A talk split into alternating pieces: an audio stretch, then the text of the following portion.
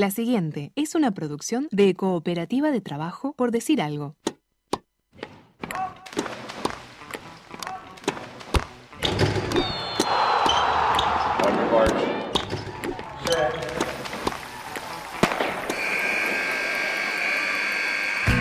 Hay deportes. Y en Por Decir Algo queremos hablar de todos. O de los que podamos desde este momento y hasta las 15. Por Decir Algo. Temporada 7. Temporada 7.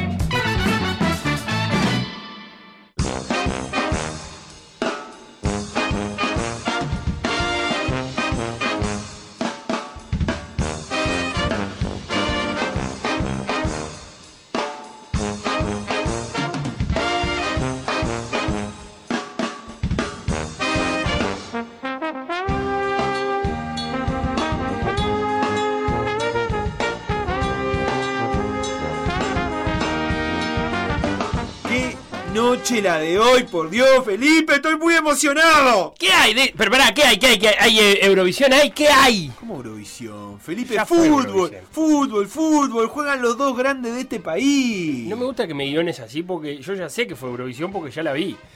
Me gusta más Eurovisión, Sebastián. Pero la repetición podría ser. Ah, capaz. Eh, son locos, juegan los dos más grandes equipos de este país. Peñarol y Nacional. ¿Torque? Los conozco, sí, sí, los tengo de nombre, Peñarol y Peñarol. Nacional, ¿Torque? vos. Peñarol y Nacional. Viste que do- eh, dijiste dos veces seguidas primero Peñarol, ¿no? Instituciones únicas que han Peñarol, dotado de Peñarol. gloria la historia No del fútbol uruguayo, que hoy se baten a duelo por un paso más hacia el camino al honor eterno. Bueno, ¿Eh? sí, sí. O sea, Dos partidos de fútbol, básicamente. Hoy estoy haciendo Nachito Álvarez. Pero es ¿Qué- una forma de verlo eso que lo está planteando, ¿eh? equipo que forjaron la más pura de las tradiciones de la Ah, victoria sí. y honradez en este suelo patrio, Sí. bañado en sus verdes campos de la patria por la gloria, derramada por heroico player de amarillo y negro, Bueno, jugadores varoniles Pará, del tricolor que pusieron el cimiento de la patria deportiva, Pará, de cada penal pará. pateado por un niño en un potrero, de cada niña que festeja un gol abrazado a su abuelo. ¿Qué? ¿Estamos, Sebastián? Sí, pero estoy muy metidito en la cuestión. Todos estamos, no es para menos. Hoy se define la clasificación de dos equipos uruguayos. Pero tengamos calma igual. Puede ser un día histórico, oh, incluso tener Canario, un ¿qué clásico en la Copa Sudamericana. Sí, pero calma. Eso recién va a salir, yo que sé, a la una de la mañana con cálculos. ¿Cómo? Y sí, Nacional juega a las 11, así que hasta la madrugada no vamos a ver nada. ¿Cómo que a las 11? ¿Dónde es? ¿En Colombia el partido? ¿En No, no, acá es horario de fallo de carnaval. ¿Eh? Pero acá se juega. Fa, ¿Qué?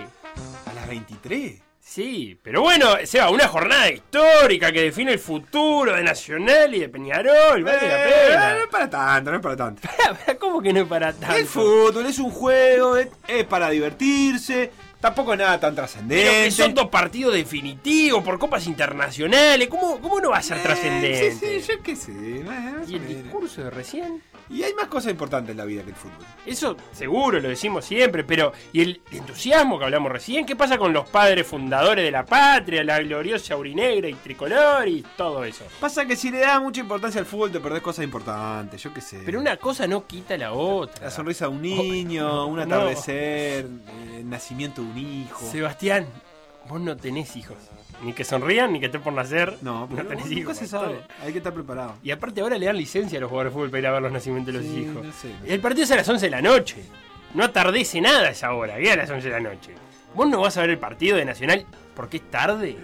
Yo, yo dije eso. Eh, me parece que lo estás dando acá a entender. Pero que, que a las 11 de la noche, Felipe, ¿qué? ¿Es una película berreta del 4? Basta, ¿Qué- qué- Sebastián, sos un periodista deportivo, tenés que estar en la primera no, línea. No, no, está bien, está bien. Tenés que verlo. Un- ¿Sabés qué sos? Sos un periodista deportivo, heredero de la más pura de las tradiciones No. de victoria y honradez en este suelo patrio No. bañado en sus verdes campos de la patria Yo soy por la eso. gloria derramada por heroicos, No. heroicos player de amarillo y negro mismo- y jugadores de varoniles. Ah, está, de está, dale, Felo. Empieza la edición de la 815 de Por patria Decir Algo. Ah. Un programa que está ansioso de gloria deportiva, pero también de dormir 8 horas seguidas. ¿eh?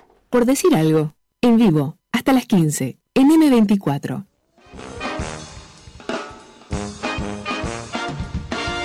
Ah, ¿Sabes que cuando me haces cambiar, porque arranco, arranco abajo y después Sí. tengo que ir arriba? ah, Una, ruleta rusa de emociones. Qué dotes actorales, ¿no?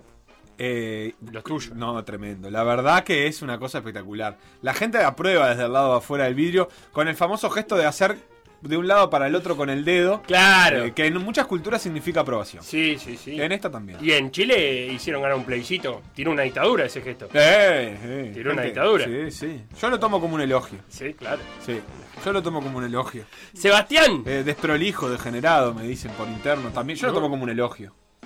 Sí, todo. Todo como un elogio. Vos, Yo lo tomo vos- como vos quiero. alimentate. ¿Qué me importa? Alimentate de eso. Las palabras son vacías, uno las dota de contenido. Dota, el juego en línea, ¿verdad? Javier Dota. No, el Dota es uno de los. de los dispararse. Ah, yo estaba hablando de un, nuestro contacto en el club. Está. Eh, un saludo grande a Facundo Castro que me mandó un mensaje de audio a las 13.36. Eh, ¿Ya lo, lo- lo escuchamos al aire? No, no, no, no. no, no. Eh, escuchame una cosa.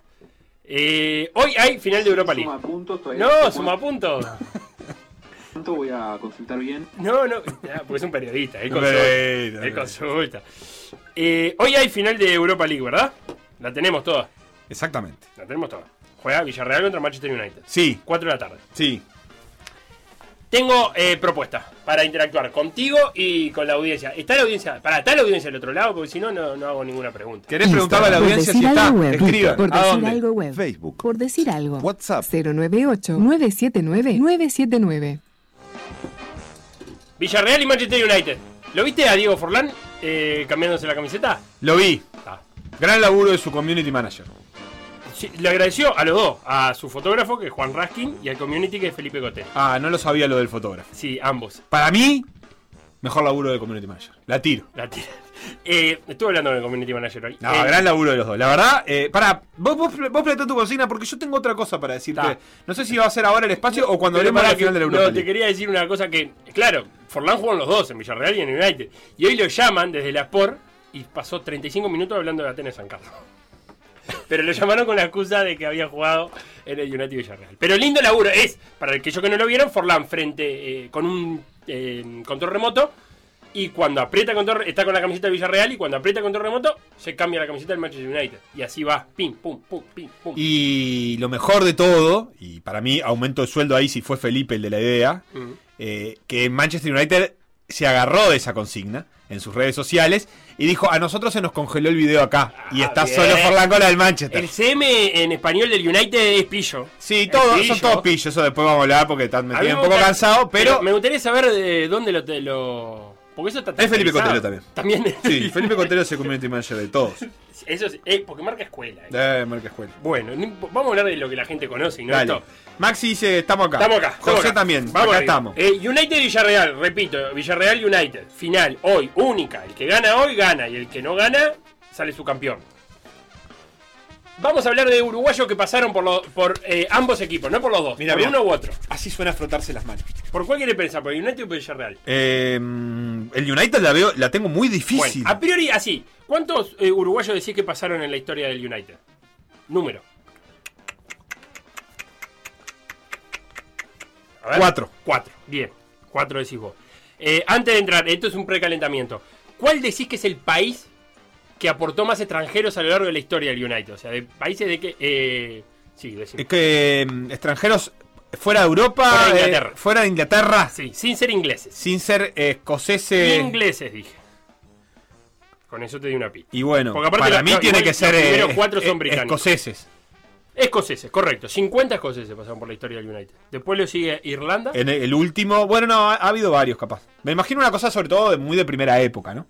Sí, puede ser. Capaz que hasta los 90. Eh, hasta capaz que los que para mí los escoceses cuando cuando antes de que llegaran tantos otros europeos eh, habían Claro. habido muchos 50 60 70 Sí, pero fíjate que los cuatro países que, que más aportaron jugadores Escocia, Irlanda, Irlanda del Norte y Gales. claro Todo Reino claro la circulación ahí era era totalmente distinta Recién el único fuera de las islas, eh, Holanda. Con 13. Bueno, cuatro uruguayos en el. En el... Ah. José dijo Gales y Gales tercero. y así que está mal perdió perdón. perdió Uruguay 4. yo gané José Uruguay 4. ¿Cuáles son los cuatro uruguayos que pasaron por el United? Sí, cuatro. A ver, sí. Estuve bien. Adiviné. Toma, le gané a Maxi también, por ejemplo, que dijo tres y a Los José que dijo cuatro cinco. uruguayos Calentitos que pasaron por el United. Y lo que pasa es que yo, la verdad es que solo sé uno, que es Forlán. No, y otro que está Y jugando. Cavani, bueno, que ahí está, está bien. No, pensá un poquito. Pensá un poquito. Hay uno. Pues, Hay un- eh, no. Hay uno que es verdad que si, si no. Si no lo tenés muy fresco, no me. Eh, para, saca, cerrar los mensajes. Pelistri. Cerrar mensajes. Pelistri. No lo vi. Está, no lo veas. no Está estoy bien, mirando. Pelistri, Vos Pelistri está tendrías que estar manejando acá. Sí, tenemos que estar al revés. Dale. Eh, Pelistri. ¿Vamos a cambiarnos?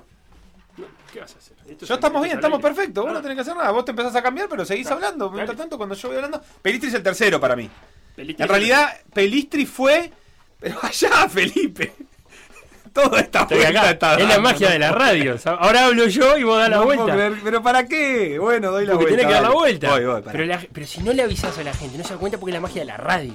Ah, Sebastián, no sabes nada. Pelistri 3. No debutó, pero tiene contrato, así que decir. Cuenta. Cuenta. Eh, ¿Posterior a Cavani? Sí. ¿Cómo Primero llegó Cavani y después llegó Pelistri. Ah, sí, claro. ¿O no? Llegaron juntos, creo. No, a Pelistri lo compraron y lo dejaron acá y después lo mandaron. No importa, no es el. no Me falta uno entonces. Sí, te falta uno. Eh, mm, que es anterior. Que es anterior. ¿Es sí. conocido? Sí, claro. Ah, sí. Sí. No, ahora, si te pregunto dónde está jugando ahora. Te, Ah, ¿está seguro- jugando? Sigue jugando. Eh, si te pregunto dónde está jugando ahora, no tenés idea. Porque se fue un poco lejos. Pero, pero sigue jugando en una liga europea. Hay un, uru- un uruguayo en actividad que jugó en el Manchester que no me estoy acordando. Sí, sí. Aparte que no, no solo jugó en el Manchester, jugó como más de 10 partidos. Está bien, no, deje, no dejó mucha huella, pero en un tiempo fue titular. Este- Era un tiempo medio complicado el United también. Ah, Peleaba Europa League en su- en ese momento. eh, mm, Pandiani. Eh, Pandiani. No, mucho más acá en el tiempo, ¿eh? Vos sabés que lo- me La suena. gente lo tiene, ¿eh? Bueno, José dale. lo tiró. Y bueno, los que lo saben. Eh, Gonzalo ganaron. San Jacinto lo hace en. Gonzalo San Jacinto jugó. pero lo, hace con pregunta, pero es verdad, fue así. Eh, Maxi, Manchester United 3 y lo recordaba. Pero, pero son cuatro. Jugador de selección. Último, eh, mundialista, en el último mundial de Uruguay. Me gusta porque. Guillermo Varela. Ah, claro. Papá, lateral derecho. En la época de Mourinho, creo. Claro, está bien. Eh, previo a su paso por Alemania. Previo. Previo, antes de irse al Eintracht Frankfurt. Claro. de- eh, eh, y, y fue que no volvió por el afer tatuaje? ¿O- No, eso fue en el Eintracht. Ya le fue dijeron, no te tatúes que tenemos, no sé si era un eh, subir o bajar un ¿La descenso. final de la Copa Alemania no era? Tan- sí, puede ser. Y le dijo, no te tatúes, se tatuó igual, se perdió la copa. Y le, le dijeron, ¿sabes qué? No, no, no, no renovaron préstamo, le dijeron, ¿para qué te va a quedar? Andate ahora ya, nos quedamos un mes de préstamo, ni vale la pena. Bien. Ahora está jugando en Rusia, Guillermo Varela. Mira, En el, eh, en el Dinamo Moscú. ya se quedó después del Mundial. Arrancó de lateral izquierdo y ahora es lateral derecho. Bien. Bien. De- se dejó una buena impresión, tenés razón, cuando fue a Rusia, jugó de titular contra Egipto. Así Bien, que bueno, cuatro, cuatro. uruguayos, todos muy modernos, mirá. Sí. De Forlán para acá. Forlán el primero, eh, el país que más aportó extranjeros, entonces eh, Escocia y, lo- y los cuatro de, de las islas británicas, digan. Británicas no, bueno. Sí, Reino Unido. Nunca entendí, Felipe. Reino Unido. Ah, bueno, un día lo explicamos en modo avión. Vamos al Villarreal, crucemos. A ver, eh, de nuevo, lo mismo. ¿Cuál crees que es el país? Villarreal. Eh, ¿Cuál es el país que aportó más jugadores, sin ser España, obviamente? Estoy tentado a decir Argentina. Bueno, tentate. yo Eh, sé. José ya arriesgó. Abrazo grande los vikingos. Antes, abrazo grande Carioca de Maldonado. Un abrazo grande. Estoy con. Gustavo. Me quedo. ¿Qué pasó? Son- a ver, ¿cuál es? Porque Villarreal es, es, es muy, muy, muy, muy. No es tan tanta la historia de Villarreal. Me quedo con Argentina, sí. chao. Argentina, correcto. Sí. Y por goleada. 32 jugadores pasaron. Perfecto. Después lo sigue Brasil, Me imaginé. con 13. O sea, 32 a 13. ¿Y después sabe quién viene? Uruguay. ¿Con cuántos? Con 8. Tiene que ser menos de 13. No. Francia tiene 8 y es el cuarto. Mirá, entonces Uruguay tiene entre 8 y 13. José dijo 8, eh, Villarreal Argentina, correcto, estamos bien, está bien, rumbeada José y Maxi están fuertes. 32 argentinos pasaron. 32. Eh, ¿Tenés la lista después? Sí, los tengo acá. Qué increíble. Bueno, entonces que 10 editar. uruguayos, Más, 11, 12. 12. 12. No te voy a preguntar por los 12 porque hay algunos que no tienen fotito y ah, datan de 1994, que andás a ver dónde estaba el Villarreal en 1994. ¿Y quién es? Raúl Ricardo Dos Santos. Mira. Que aparte está anotado dos veces, porque después lo puso Raúl Dos Santos. Y hay un tal Nico Hernández y un César Silvera. Pero eso no los vamos a contar. Así que voy. Dame. A ver, tengo 1, 2, 3, 4, 5, 6, 7, 8 que puedes adivinar. Claro, uno es Forlán, Uno Forlán. ya lo dijimos. Sí. Y. 8 uruguayos buscando. Godín. Godín, claro. Obviamente. 116 partidos. Es el segundo uruguayo después de Forlán con más partidos. Esos Y el- son los dos más conocidos. Y el tercero no está tan lejos en cantidad de partidos. Lo tenemos un poco olvidado ese pasaje, porque fue hace un tiempito, Ay, qué complicado con que bastante estoy. suceso. Qué complicado que estoy. qué Jugó complicado que 88 partidos en el No, Villarreal. pero estoy complicadísimo, no lo tengo. No, ¿Pero no tenés a más nadie? No tengo más nadie, estoy complicadísimo. Eh, ¿Hay alguno de Malasia? Eh, ¿Hay alguno de Malasia? No, no, no, no, no, no tengo Malasia. No tenés Malasia. No tengo Malasia. Eh, entonces, ¿quién me queda? Son todos jugadores más modernos, más actuales. Y más para acá. Eh, y son algunos de A selección. uno ya lo nombraste eh, eh, bobeando con United diciendo. Eh, eh, Pandiani. Pandiani, correcto. Pandiani jugó. Mirá. en Villarreal. No fue su, su- 18 partidos. No, claro, no fue su 2012. época. No fue su, su época más, más gloriosa en, No. en España. Eh, ¿Quién más puede aparecer ahí? ¿Qué tenemos para, para dar de pistas? De pista tengo. Eh, ¿Te falta un actual seleccionado? ¿Uruguayo? Yo la verdad que no lo recordaba. Lo estoy googleando para ver si hay fotos con esas camisas. Actual seleccionado uruguayo que jugó en el Villarreal. Sí. Ah, Cáceres. Martín Cáceres. Cáceres jugó en el Villarreal, claro. Cáceres, Eh, eh, Barcelona, Bar- Villarreal, Sevilla. Eh, cu- cuando Mm. estaba como salida préstamo del Barcelona. Y después podés tener. ¡Ah! Bueno, Maxi está muy bien rumbeado, Eh, bueno, vive allá, Maxi. Sí, pero. Hace trampa, vive allá, sabe mucho, Maxi. Está. Escúchame, ya sé quién me falta, eh, pero pará, porque quiero saber cuál. Eh, es uno de los hermanos, Eguren. Eguren, correcto, correcto. Eguren jugó. Es uno de los que jugó mucho, Sí. 50 partidos. 76. Sí. Eh, no Nah. es el del 88. es Nah, el nah. cuarto uruguayo con más partidos. Estamos hablando de Eguren. Y después, 2008-2010, Sebastián Eguren. Sebastián Eguren. Y después, Te está faltando un volante. Te está faltando dos volantes. Gargano. No. Uno de, uno de los volantes de carrera muy extraña. Muy extraña, porque pintaba como para mucho. Y el año pasado jugó en el torneo local en un equipo que peleó el descenso. En el torneo local. Pero que en esa época Villarreal decíamos, opa, cuidado con este señor. Y no sé si no tuvo alguna vez en una convocatoria de Jim. Morrison Varela. Juega por ahí, no es mucho más viejo que Jim Morrison. Pero juega en ese sector de la cancha. Y después te está faltando uno que fue dos veces mundialista sub-20. Jim Morrison Varela. Sin ser titular, me parece, en ninguno de los dos casos. Sí, tocate el retorno lo rompí. Em, Va, me estoy. Me estoy. Me estoy Hay dos. Bueno, Franco Acosta dice acá, es verdad, pero Franco no, no lo tengo en la lista, debe ser porque no jugó en primera. Pero es verdad que estuvo en Villarreal. De hecho, cuando, cuando falleció, le- el Villarreal le mandó condolencias. ¿Qué más nos está faltando? Acá lo sacó, el que termina en 900 y me encanta, para que vea lo, lo que lo, lo tan poco que lo- le dijo un tal y puso el apellido. Ese es el que, el que perdió descenso el año pasado. No, ese es el que dos veces mundialista sub-20. Ah, dos veces. Jonah tiene los dos que te faltan. Me, me, bueno, Maradona que- López dice uno. si querés podés decirlo porque yo no me los acuerdo en este momento. En No, realidad estamos buscando tres, dos volantes y un arquero. Ya te dije todo. El arquero ya Eh, salió. en Viera. Viera, Sebastián. Gran Me suceso. había olvidado, es cierto, Sebastián Viera. Y faltan los dos volantes eh, que... Uno de dos mundiales sub-20 Sí, y otro que peleó el descenso el año pasado. y otro que peleó el descenso el año pasado, pero En que Uruguay. que en Uruguay, pero que en aquel Que momento además sumó un grande de Argentina en su, en su trayectoria. Rivair No. No, no, no. Más, más, cumplía. Sí, está bien, volante, pero no. eh, no, jugó en Boca y se fue a la B con Danubio. sí. O sea, peleó el descenso y lo bien, perdió. Vos me decís que peleó el descenso y se salvó, me querés En este caso sí. O sea, que jugó que en Boston. Es jugó en Boston. Correcto. Eh, pará, déjame repasar. Jugó en River Plate argentino. No debe haber más de dos que hayan jugado en. No sé por qué yo recuerdo el pasaje de este señor por River. Me parece que me tenía. Robert Flores. Robert Flores. Este. Y el te falta el dos veces sub-20 que te voy a decir algo. Robert eh, Flores. Robert Cuando vino acá, hablaba con acento español. O sea, eh, no era muy uruguayo. Dijimos, mirá qué bien, tú criado en allá, cosas, pinta y nada. No sé ni dónde anda ahora. ¿Qué andará? No lo tengo. Ramiro Guerra. Dos veces sub-20, ¿no te suena? Eh, Nada. Me gustó que puso un tal Guerra, puso ve- venía de. mm, Ramiro Guerra. de defensor. Ahora está en el Villarreal B. Cantera Guerra. de- No, allá, no. ¿Todo allá fue? España, claro. Ah, nunca es na- eh, casi que nació allá, digamos. Por eso te digo.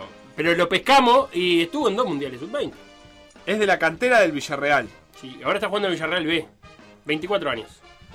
Bien, no, no, no lo tenía. Mirá qué interesante, Felo. Es, un buen aporte el de Uruguay a la, a la historia del Villarreal. ¿Cómo? Aparte con. con en- en- a ver, con muchos jugadores jugando mucho. Forlán, Viera, eh, Godín, Eguren, son cu- uruguayos que generalmente. Supongo yo que el hincha Villarreal los recuerda fácilmente. Capaz que no recordás el pasaje de Robert Flores. Pero estamos hablando de, de cuatro señores que, que aportaron. Sí, sí, exactamente. Eh, yo lo que te iba a decir es que, al contrario de lo que, de lo que creo que, se- que está sucediendo, a mí me da gana que gane el Villarreal. Bueno, hoy. Entiendo lo de Cavani, entiendo Sí. su participación, me cae bárbaro Cavani, quiero que le vaya bien, etcétera, pero me genera una cuestión extraña que es que el Villarreal es un cuadro de, de- chico. de- Hoy Forlán lo decía en la nota, lo mismo que vos, y decía, para Villarreal va a ser la copa. Para United va a ser una más. De hecho, la acaba de ganar la, la Europa League hace cuánto. el United? Contra el Ajax, ¿no? Eh, dos años, un año, no sé, realmente hace muy poco. Eh, la verdad es que para Villarreal es el partido de su vida, casi porque tiene ya una participación muy exitosa de Champions, pero, Pero a esa eh, altura. no, eh, primera final europea. Primera final. Primera final europea de, de su vida. Eh, sí, sí, te dan ganas un poco que.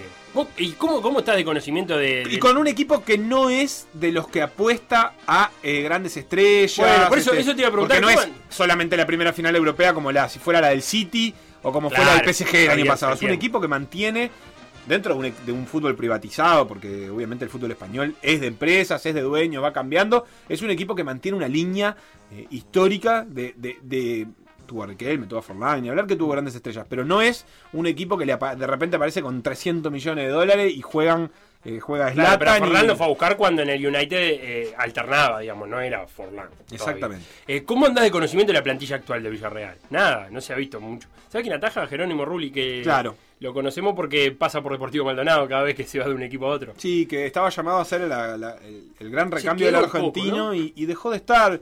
No tengo muy claro por qué, porque además no sé si ha atajado tan mal, se mantiene en, en- en España a buen nivel.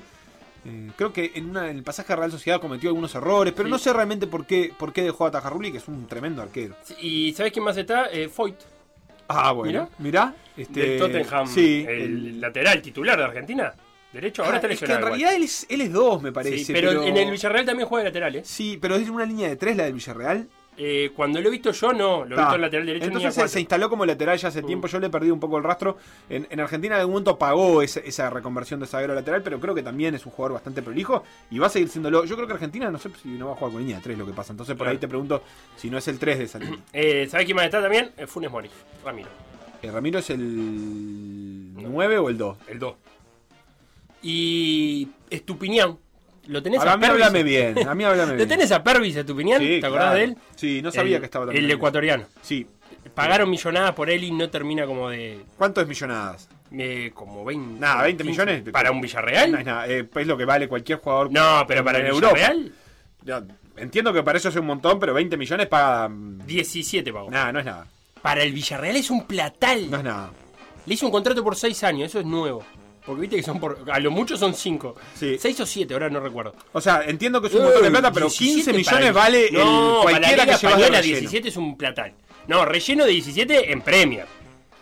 En Italia 17 y en España 17 tiene que ser titular indiscutible. X. No, señor. No pagan eso los cuadros italianos. Lo discutimos. Yo lo que te quiero decir, Felo, por último es, hoy es el Día Nacional del Libro. Sí. Eh, nosotros ya no nos va a dar tiempo a hablar de algunas cosas que teníamos previstas hablar sobre libros de deporte. Lo que sí quiero decir y que Sí. me pide especialmente Sofía Romano es que prestemos atención a la transmisión porque va a haber ahí algunos regalos y algunas sorpresas y algunas charlas que tienen que ver Me gusta mucho eh, regalar libros. libro. ¿Te gusta regalar libros? Ah, me parece que es lo mejor que podemos hacer. Eso es lo que va a hacer hoy. eh, Y el libro que, si, si, si es el libro que mostramos, eh, el que lo gane, que me pase la dirección porque me parece que vamos a tener que compartirlo. Bien, o que te saque fotito página por página. No, no se puede eso, pero vamos a regalar, y lo voy a decir, una historia popular del fútbol. Es el libro que está leyendo el maestro Tavares y por eso también cobró bastante trascendencia en estos días. Lo ha contado en alguna de las notas, lo contó en la nota que hizo Sofi Romano eh, para DirecTV, nuestra compañera, conductora de las transmisiones de Deportes y Fútbol. Eh, Sofi, a través de la gentileza de la librería del fútbol de Mateo Cortés, lo va a estar Mateo. sorteando para hablar con los oyentes eh, de ese libro y vamos a hablar en general eh, de una consigna que nosotros retomaremos mañana, me parece que hoy no va a dar tiempo. Yo que voy a es- estar en la transmisión igual, ¿eh? Ah, entonces ya la vas a hablar. Mira, yo me la, me la perdí, la quería hablar, que es ¿qué libro te gustaría leer que todavía no se escribió? ¿Entendés? ¿Qué, un libro que de un hecho que todavía no está dado, una biografía que todavía no está escrita. Pensé que ibas a decir que no se haya escribido. Por decir algo. Conducción. Felipe Fernández. Sebastián Moreira. Y Facundo Castro. Producción y edición. Conrado Hornos. Todos los deportes. En Por decir algo.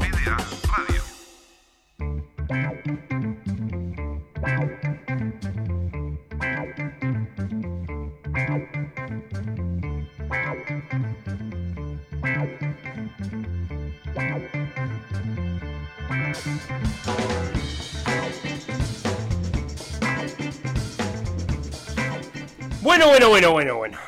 Se van terminando los grupos de las fases de Libertadores y de Sudamericana. Ayer tuvimos actividad por las dos cosas. Perdió Rentista, 3 a 0, contra Racing. En un partido medio extraño, porque cuando iba 0 a 0, Rentista tuvo algunas chances para abrir el marcador. Eh, pero no estuvo fino. Recuerdo una de Paiva, un centro del segundo palo, que la, la empalma mal la termina pegándole lejísimo. Pero después no pudo. Y eso que Racing hizo el gol y se quedó con uno menos en pocos minutos de diferencia. Jugó gran parte del partido con 10. Pero aún así fue mucho más contundente. Rentista no terminó de hacer pie después de, de ese, de ese primer gol de, de Racing. Erró un penal. eh, Cristóbal. Cristóbal no, Salomón Rodríguez. llega, Pobre Cristóbal, ¿por qué le voy a echar la culpa del penal? Pateó muy mal. Salomón. Y quedó fuera de todo. Eh, Sí. Rentistas. Sí, tenía, tenía que, que obtener resultados eh, y, y esperar resultados de los demás, pero no fue posible. Yo de todas maneras me quedo con la sensación de que, digamos, el peor partido de rentistas en términos de resultados fue este. Este, así que, que creo que, que- que en ese sentido No, compitió, sin lugar a dudas compitió. no pudo Lo- ganar un partido. Eso es bien. la- la- la- lo que me queda que es una pena porque... Y le costó muchísimo hacer goles. Sí, Mucho. ¿Con cuántos goles Hizo terminó? dos. Dos. sí, hizo dos. Uno a San Pablo, ¿no? Uno a Sí, uno. y, eh, eh, y uno a Racing, y- uno a uno. y- pero estuvo cerca, digamos. ¿De qué? Eh, Ah, compitió hasta el final. Eso, está bien. Compitió hasta el final, no por la clasificación en la Copa Libertadores, pero la, la- la zanahoria de la Copa Sudamericana en el puesto 3, que es una buena de las decisiones de la Conmebol, hace que sean competitivos todos los partidos y que tengan Sí. interés hasta el final. Y eso eh, me parece que está bueno. Eh, es es una, una cosa agregada. eh, pa- para primera participación no estuvo mal, aunque es cierto que estuvo muy lejos de la clasificación. Sí, ese grupo termina con Racing primero con 14 puntos, San Pablo segundo con 11 y Sporting Cristal tercero con 4. Se va a Sudamericana y atento a los hinchas de Peñarol porque los, eh, si Peñarol logra la clasificación hoy, va a estar en un bombo y los terceros de la Libertadores va a estar en otro. O sea que eh, pueden ir sacando apuntes. Este es un tercero deseado. Sí, porque fíjate el grupo D, por ejemplo. eh, River perdió con Ese Fluminense. es el que ya terminó. Sí, por eso. Va, ese tercero también es deseado porque ayer vi un rato de Junior, es una cosa pero que da ¿Qué pasó? duele Porque River pierde con Fluminense, algo que podía estar en los planes. Fluminense juega bien ¿eh? y tiene buen plantel. Eh, quedó primero con 11, River 9. Si Junior ganaba, clasificaba. Contra Independiente de Santa Fe, que no tenía chance de nada. Y empató. Empató 0 a 0. Yo vi un pedacito cuando vi que se El estaba de poniendo. Viera, justamente. Sí, erró un par de goles increíbles. Le sacaron dos pelotas de la línea. Y sobre todo hay una, hay una jugada eh, que tiran un centro al segundo palo. En el segundo palo la baja un jugador de Junior para el medio. Entran cuatro jugadores del Junior a toda velocidad para empujarla. Entran bien y la pelota llega. Y cuando el último se, se barre, yo no sé si vos la viste, se barre a, a meterla, Sí. la va a meter y en el centímetro antes de que la empuje, la pelota pica y le pasa por arriba de la, Le de hace la un sombrerito pierna, en la pierna. Pero, pero fue, parecía, parecía de, de caricatura. Ensayado. Y el, y el tipo se levanta y se queda mirando y señalando el pasto, diciendo, "Oh, te juro que no fue culpa mía, se me, me- me pasó por arriba. Eh, y, y se terminó quedando fuera el Junior, increíble. A, un equipo que, que no tenés. Sudamericana, ¿no? Sí. Mete Sudamericana, un equipo como River, al que obviamente te- no tenés mucha chance de eliminarlo. O sea, si te la, si te la gastás por ahí, este, le está dando el campeonato. Mucha gente recordaba que River, la- la- el primero de sus, de su Copa Libertadores, estuvo también a, a un partido de quedar afuera y lo termina salvando No, River tiene el eso. mismo Tigres, Sí. que después pierde la final. Tiene eso River que, que en eso se asemeja un poco al Real Madrid y es que se van acomodando durante el torneo. O sea, no es medida que River haya pasado. Primero, por la cuestión de COVID, pero por más que hubiera sido deportivo, no es medida que River pase el grupo tatabillando porque después empieza la fase de, de, playoff eh, o de mata-mata y se acomoda. No sabés cómo hace, no sabés si, si es apelar a la memoria colectiva de haber estado en esa instancia un montón de veces, pero termina sacando. De hecho, por ejemplo, tiene una ventaja ahora River que no es menor, que es que sus jugadores ya se contagiaron. Bueno, van a estar vacunados quizás, pero por ejemplo, posiblemente no le vaya a suceder otro brote. Otro brote no puede tener. Es, es más difícil por lo menos. Ojo, eh, la Copa Libertadores va a retomar después de la Copa América. Sí, en un hay mes que, y pico. Hay que tener en cuenta que eh, se atraviesa el mercado de pases de verano, que es el fuerte europeo, para ver cómo, cómo se mueve. Es algo que River no sufre nunca. Digo, no quiero hacer ahora, pero ¿No? es un equipo que Bien. suele no sufrir eso porque es un equipo que no tiene grandes. eh, no tiene figuras de tentación de mercado. No sé si. si Se entiende. eh, es uno de los grandes méritos de Gallardo. Ha construido, entonces puede sostener Y- mucho y- tiempo los, los ¿cómo se llama? jugadores. Julián Álvarez es. Julián Álvarez. Pero ese es un gurí. Está bien, capaz hacer. que va a la Copa América y hace 25 goles, pero no suele ser un, un momento en el que eh, en el que sufra eso este River. Eh, Claro. Por lo menos hasta ahora ha, ha sostenido Nacho Fernández, por ejemplo, se fue hace muy poco. Eh, Nico de la Cruz ha Nicolás estado en el nombre y ha, ha quedado ahí. Es un- son jugadores que, que se entienden, me parece que, que es parte del mérito de Armani ya no tiene edad para irse. Porque funcionan, funcionan en un colectivo. Este, entonces, cuando se van, es más a la larga. De hecho, los que se han ido, ninguno está brillando en grandes ligas europeas, o la mayoría no está brillando en, en grandes ligas europeas. Este, muchos, eh, no sé, el Piti está, se fue a Estados Unidos, después Sí. creo que está en, en Qatar, este, que era una gran figura. Prato le costó mucho irse a Holanda, ahora se lesionó. Entonces, eh, ¿Qué es de la vida de Prato? Ahora que eh, fue a Holanda, no jugó nunca.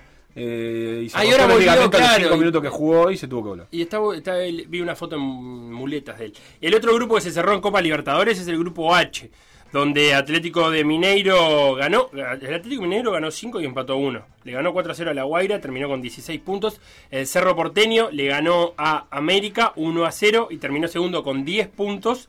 Y el América de Cali terminó tercero con 4 puntos, va a la Sudamericana. Yo no sé si es. No, no, da para sacar ninguna conclusión, salvo que. eh, salvo el dato duro de que los equipos colombianos les costó muchísimo eh, competir en esta Copa Libertadores. Este, Atlético Nacional es el único que todavía puede clasificar.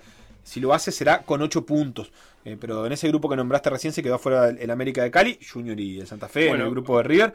Eh, realmente no estuvieron ni cerca. Santa Fe jugó contra River que con 11, sin arquero, no sé qué, y, y casi no pateó al arco. Eh, y ayer Junior eh, Santa Fe realmente fue un partido que yo lo veía y decía, qué, qué nivel bajo. el- el- el- es un nivel muy bajo el del partido, muy bajo. Eh, fíjate que hablamos de tres grupos y en dos de ellos pasaron un brasilero y un argentino y en el tercero que es el Hacho pasó un brasilero y un paraguayo porque no había argentinos.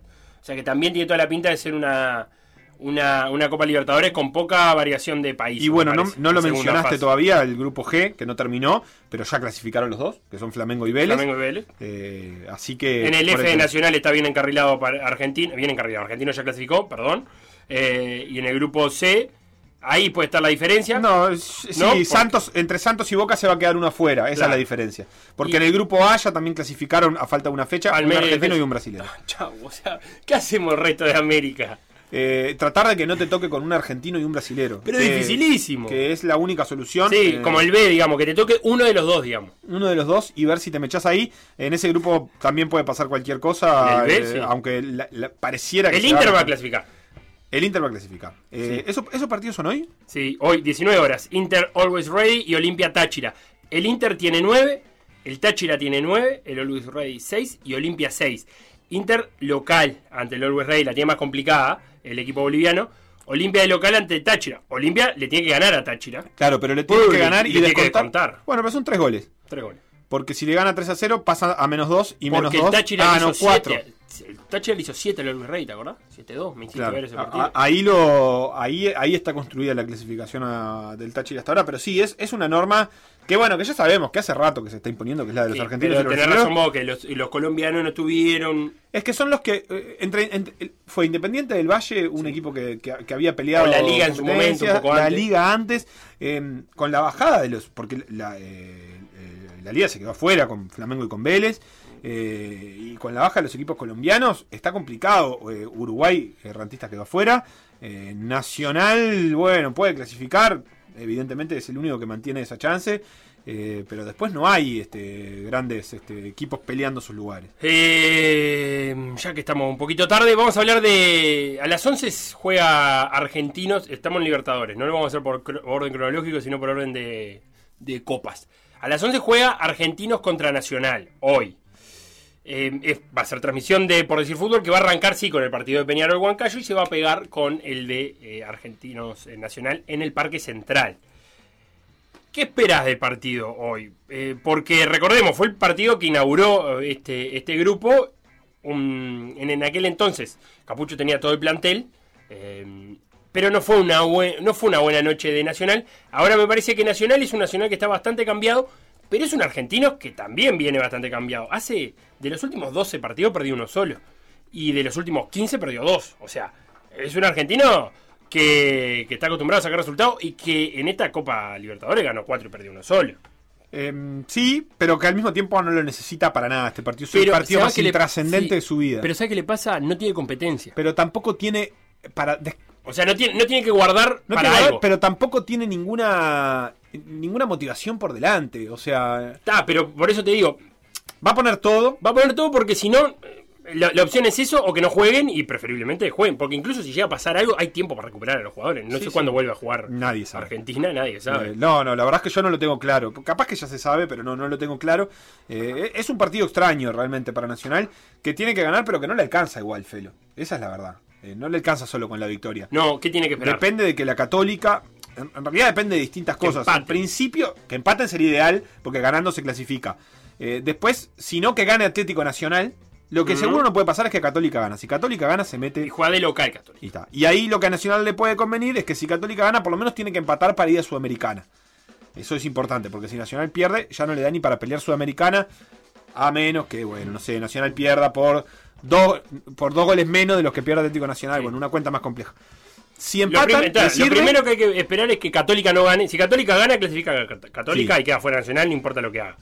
Entonces lo primero que hay que esperar es que no gane. Empatando Católica llegaría a 7, Nacional tiene que ganar, llega a 8. lo pasa a los dos. A los dos. Si gana Atlético Nacional, Nacional llega a 8 y ahí empieza a tallar Sí. la diferencia de goles. Ahí Nacional le tendría que descontar dos goles de diferencia Claro, de gol muy al Atlético. Nacional, que eh, parece Sí. complicado. Porque si Atlético Nacional gana 1 a 0, Nacional debería ganar 3 a 0.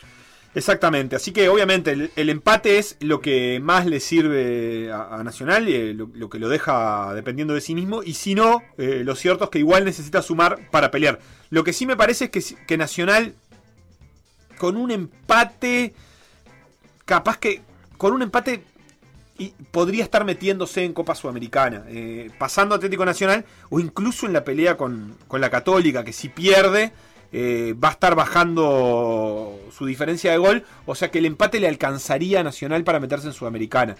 Eh, como, como premio consuelo puede ser, pero le serviría para pasar a cualquiera de los dos el empate. Em, el probable de Nacional es. hablan todos de que, se, de que sea el mismo de contra Progreso. Con Camilo Cándido a la izquierda, Gabriel y el lateral derecho, eh, Marichal y Corujo la, la saga. Facundo Pires y Gabriel Neves. Me gusta mucho esa dupla. Me parece que, que, si suman minutos juntos puede ser interesantísimo. Y que no era la dupla titular, estamos hablando de que no está Carballo, que no está Emiliano Martínez, que no está Trasante. Pero me parece que se pueden complementar muy bien ellos dos. Piris más de, de volante posicional y Neves soltándose. Y después eh, Alfonso Treza y los tres que mejor están andando en este nacional, que son eh, Lea Fernández, Gonzalo Vergesio y, y Brian Ocampo. Eso es lo que se supone que hará Capucho hoy de noche, veremos. Sí, yo creo que evidentemente Nacional va a ir a buscar la victoria y va a tener que estar eh, atento a lo que suceda. Si va a Sudamericana no me parece una, una mala noticia para Nacional. Evidentemente Menos quiere... arrancó, acordate cómo arrancó esta fase. Claro, arrancó muy complicado y, y la verdad es que está llegando a esta pelea. Jugó un partido muy difícil en Colombia de jugar, en una situación muy complicada. O sea, en realidad viene mejorando. De hecho, consiguió la, eh, la, la victoria en el último partido. O sea, viene mejorando. Tiene la chance. Tampoco es que, que la Católica sí o sí le vaya a ganar a Atlético Nacional ni nada por el estilo. Este, no es que, tiene un partido fácil ni nada por el estilo, así que está abierta la posibilidad de Copa, de Copa Libertadores del empate, pero siempre teniendo presente que ganando por lo menos asegura su- eh, Sudamericana y capaz que empatando le termina alcanzando, hay que ver. Copa Sudamericana, dijiste, también hay actividad. Juega primero eh, Bahía contra Torque. El Torque eh, es muy difícil. Torque tiene que ganar y esperar que Guavirá, que no le ganó a nadie, le gane de visita Independiente. Pero bueno, va a cerrar una buena participación Torque en, en su grupo. Y a las 21.30 va a jugar Peñarol contra Sport Huancayo. A Peñarol le alcanza un punto solo. Y de hecho le puede alcanzar con, con perder. eh, en el caso de, de que River Plate no, no le gane a Corinthians de visitante. Exactamente, le puede, le puede alcanzar con eso Peñarol que está en, en lo que sería su peor momento de Copa Sudamericana, digamos, porque claro, después de las cuatro victorias eh, vino esa derrota que lo deja en, esta, en este lugar de que con un solo clasificado por grupo esos 12 puntos pueden no alcanzar. Eh, es raro realmente pensar eso, que 12 puntos no te alcance para clasificar en Copa Internacional, pero bueno, es la realidad de Copa Sudamericana con un cupo. Puede pasar. Eh, Peñarol tiene la baja de Gargano con COVID, de Álvarez Wallace también con, con COVID, y la de Esquiapacase por una lesión que lo va a hacer parar toda la temporada. Contra un equipo que perdió los cinco partidos. Sí, O sea, y perdió los tres de visitante, los dos de local, hizo tres goles y le hicieron 17. Y viene mal en el campeonato local también, en el peruano, o sea, nada, hoy es un, hoy hay que sacar O resultados. sea, si Peñarol no empata ante este equipo, eh, sería un resultado que se bastante vayan extraño. todos, dijiste, no, qué fuerte. Que se vayan todos menos No. el Canario Álvarez. Eh, Kevin Dawson en el arco, Piquerés, eh, Cajelmacher, Formiliano, Gio González, la línea 4 de siempre. Eh, Musto iría a sustituir a, a Gargano, Musto Trindade, ese doble 5. Canovio por la derecha, eh, Torres por la izquierda, Cepelini de atrás del punta y el Canario Álvarez Martínez eh, de 9. Ese sería el 11 de, Peñarol. Que, que tiene en el banco empezó a tener poca cosa ah, porque no está Nahuel Pan, porque no está, como dijimos, Gargano, Álvarez Wallace, no está Chiapacase, está Cristiano Olivera, que, está, eh, que, que es una posibilidad de, de jugador por afuera, pensando en las cosas que no han andado, pero con lo que sí se quedó sin recambio es en el puesto de Cepelini. En, es- en el 4-2-3-1, en ese 1 detrás del punta, no hay un sustituto natural. O sea que puede, puede jugar con, con, con otro delantero, como hizo el otro día contra Fénix, y terminó jugando cuatro- Nicolás García, que entró el otro día, y terminó jugando 4-4-2 y jugar con dos delanteros. Se le acortó muy de repente el plantel a un Peñarol que, que tenía en esa una de sus, creo, principales virtudes, en, en- en notar que, que- que en el avance del partido eh, no- bajaba el rendimiento y no bajaba el nivel, y de un momento para el otro perdió dos jugadores muy importantes para eso, tres, si contamos a Nahuel Pan, que evidentemente también está sin jugar ahora, aunque no estaba jugando en ese momento, y eso cambia un poco, un poco la perspectiva de, de Peñarol, que de todas maneras tiene un buen equipo eh, y, y puede clasificar. El otro es Torque, eh, que no deja de estar este como, el otro partido de hoy, pero ese ya sin chances casi, Sí, ¿no? sí, sí. Necesita que Guavirá, que hizo un gol y le hicieron 17 y perdió 5 partidos, le gana Independiente. Eh, Me gusta que empecemos como terminamos. ¿cómo? Necesito un paréntesis ahí. ¿Cómo? Porque yo dije que Torque precisa que Guaviria que no le ganó a nadie, le gane de visitante. Claro, pero lo que te quiero decir que en ese grupo eh, termina pasando eh, lo mismo. Eh, termina yéndose a un grupo que solo Ah. clasifican argentinos. También, que ah, no bueno, le pueden sí. ni competir. Sí, sí, sí, Este, de acuerdo. y, y- y tengo el resto de los, de los que te, te voy a decir de los. A ver, de los- ¿clasificados? ¿Querés terminar de decirlo de Peñarol? No, Da, porque eh, acá cambia un poco la cosa, pero no tanto. Grupo cerrado, que Sí, ya hay. pero te voy a y uno que te va a gustar. Ayer Bragantino le sacó la clasificación al Emelec y ahí se metió un brasilero cuando no iba a El ser. equipo de Red Bull. Sí, ayer eh, Emelec perdió el local 4 a 1 con Talleres y, y Bragantino le ganó 2 a 1 visitante a Tolima en un grupo que tenía lindos nombres ¿Mm? y se metió un brasilero que es nuevo además. Sí. Porque Y de este- Red Bull. De Red Bull, este no lo teníamos. No, no porque eh, eh, tú lo has dicho, es nuevo, la primera vez que juega a nivel internacional. Pero eh, eh, es como venía que de la B. agrega cosas, com- sí, complica claro, más. Sí, a los nombres de siempre, Ahora tenés que apuntar este. este también. Eh, y el otro que. mm, El F cerró, que clasificó Libertad. quedó Bueno, ahí tenés novedad. Goianense, Goianense, pero era un grupo pesadito este con Libertad y Newells.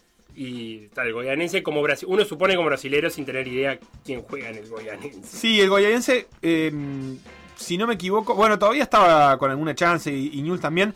Este, ese grupo ahí, ahí tiene un cambio. No, el otro está cerrado, Gremio Lanús. Gremio ganó Gremio. cinco partidos, está recontra clasificado, es gran candidato.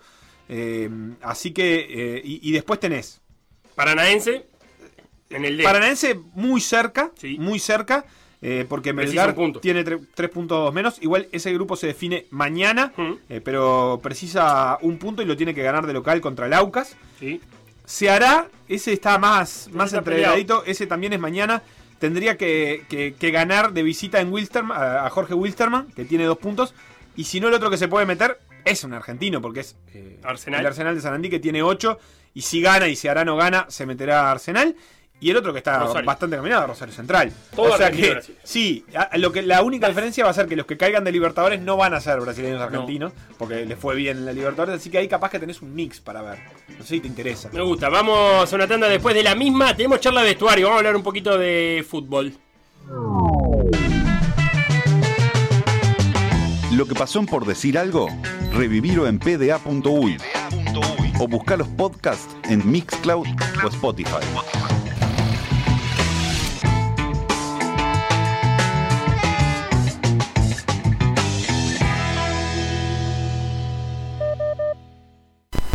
Por decir algo. Infinitas muestras de cariño. Me gusta. ¿Infinitas? ¿cuán- ¿Qué número es infinitas? Para mí más de tres. Más de tres es infinita, Sí, sí, ¿no? infinita. Para PDA. Teníamos una escala que era Imagínate. uno, mucha gente. Sí. Dos, Dos. todo el mundo. Tres, infinita cantidad. Claro. ¿No? Bien, entonces, infinita cantidad eh, de demostración de cariño en Twitter. Otra idea estúpida del equipo de Por decir algo. PDA Radio.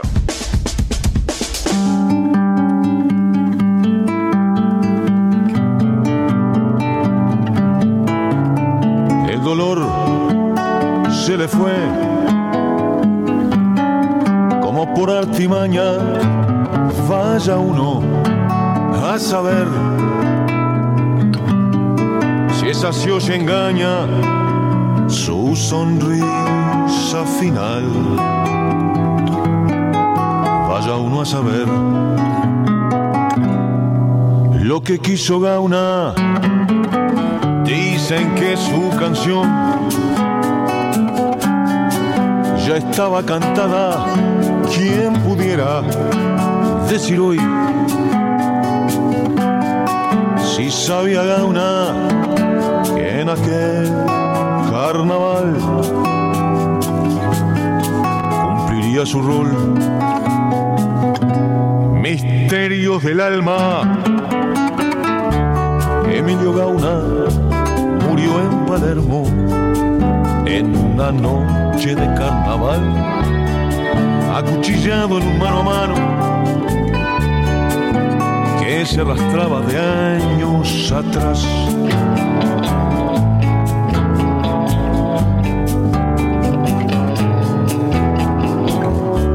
Acuchillado en un mano a mano,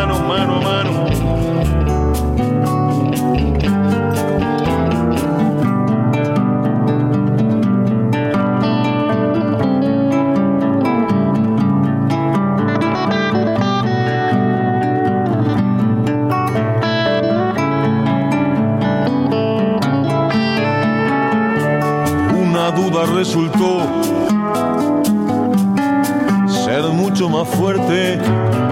Una duda que enterró el miedo a la muerte en su ciego puñal. Una duda murió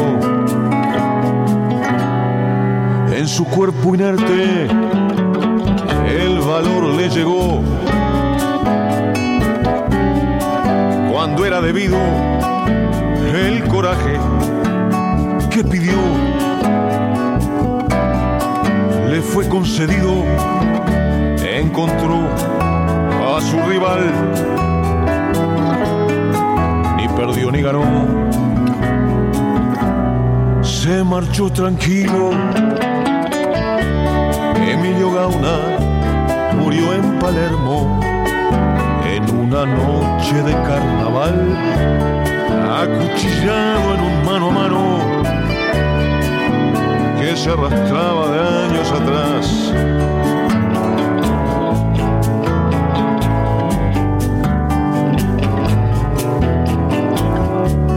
Acuchillado en un mano a mano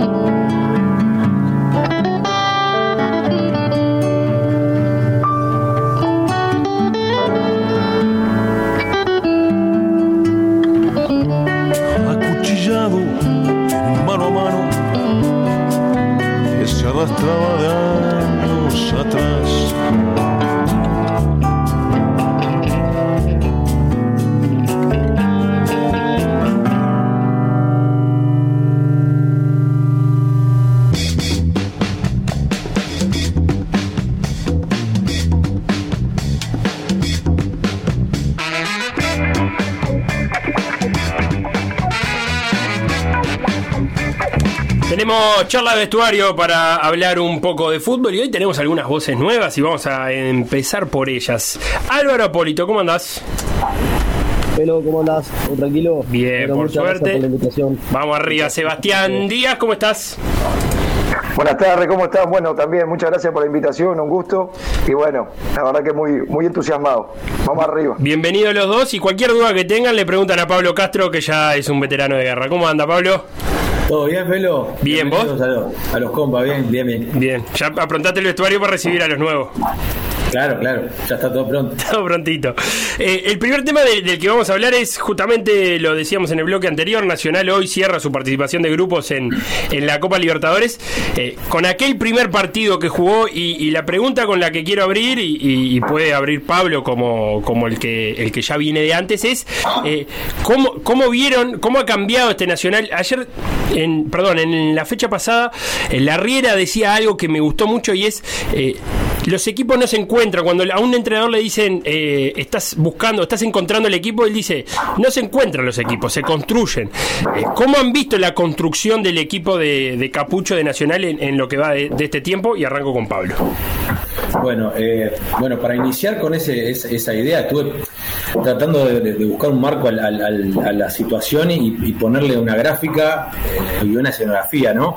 Primero lo que ha cambiado es la consecución de partidos, ¿no? La, la suma de partidos. En, en aquel momento eh, partían de, de cero los dos, ya hay, un- hay, un- hay, un- hay una gráfica trazada, como argentinos puntero y clasificado y Nacional con la necesidad de ganar. Entonces, yo creo que, que haciendo, haciendo un- un- un- una recta de- en, ese, en ese viaje, en la construcción, yo en realidad veo que hay busca de conocimiento. Yo no sé, en, ese, en esa búsqueda, búsqueda de conocimiento también está el, el- el- el- el, el- ansiado proceso de, de- armado del equipo. Entonces, yo lo que trato de ver, no, no- me detengo en el proceso de ese de armado de- de- del equipo, sino que me imagino la situación de cómo cambia. Hay un, había debut mismo del técnico, varios jugadores jugando en aquel partido. Eh, Rey- ahora ya hay puntos, hay algo trazado. Entonces, lo que yo creo que hoy eh, lo que se, lo que varía es esa, esa necesidad de, tratar de conseguir algo, que hay, hay algo, hay meta ya concreta que se define hoy y es la posibilidad de pasar o no a la segunda, a la siguiente fase de la Copa. Este, y sí sigo sigo creyendo que en cuanto a la construcción del- equipo en la búsqueda, Nacional está todavía en eso y con la necesidad eh, aún ahí, ¿no? Bien, Álvaro, ¿coincidís que, que todavía está eh, Capucho en, la búsqueda de ese equipo? Sí, sí, sin duda. Eh, creo que, va camino a, pero también se debe mucho a las situaciones que le tocó vivir ahora. Eh, capaz que el equipo que, hoy pone Nacional, si él tuviese a todos los jugadores disponibles, no era el mismo que pagaba. Eh, me parece que fue un poco basado en la situación, en lo que está viviendo, y, me parece que va camino a, pero que todavía es un proceso, con la necesidad de ganar, con la necesidad de sumar, y, que ha cambiado un poco en, en el rumbo. Eh, capaz que al principio lo escuchabas hablar un poco y era un nacional dominante, un nacional que yo creo que es un nacional mucho más respuesta, también basado en la necesidad de los puntos, eh, de las faltas que, que la asistencia que tiene, y va más, más, más que nada por ahí. Bien, eh, Sebastián, eh, seis partidos pasaron entre ese Nacional Argentinos y el de ahora, seis partidos para, para, para un entrenador que es mucho. Eh, ¿Por dónde crees que, que- que fue encontrando cosas Alejandro y qué le puede estar faltando todavía a- al entrenador de Nacional? No, sin duda, como comparto mucho de todo lo que dijo Pablo y Álvaro, creo que siempre la, posibilidad de tener más partidos, más competencia, te garantiza ir sumando, sumando experiencia, ganando, ganando en, en rendimientos individuales.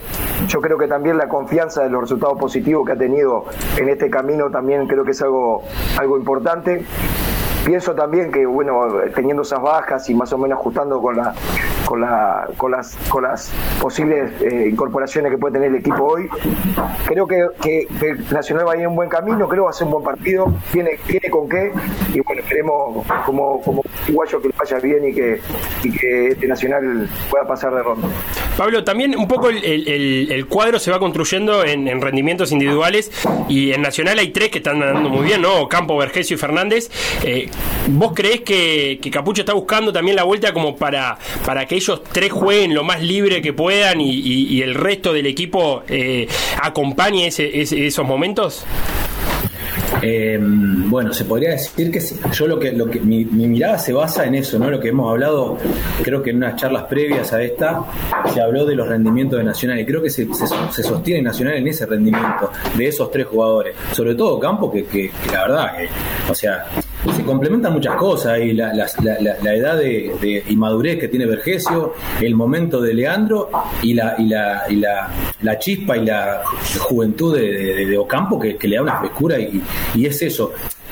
A, a, lo que voy con esto que se construye o se basa o se sostiene Nacional, ya lo hemos visto, que cuando pasa el fútbol por ahí, por esa zona, vemos un equipo y cuando la pelota pasa a otro sector Nacional, llamémosle del medio hacia atrás, cambia totalmente el, el, escenario y la imagen de ese Nacional.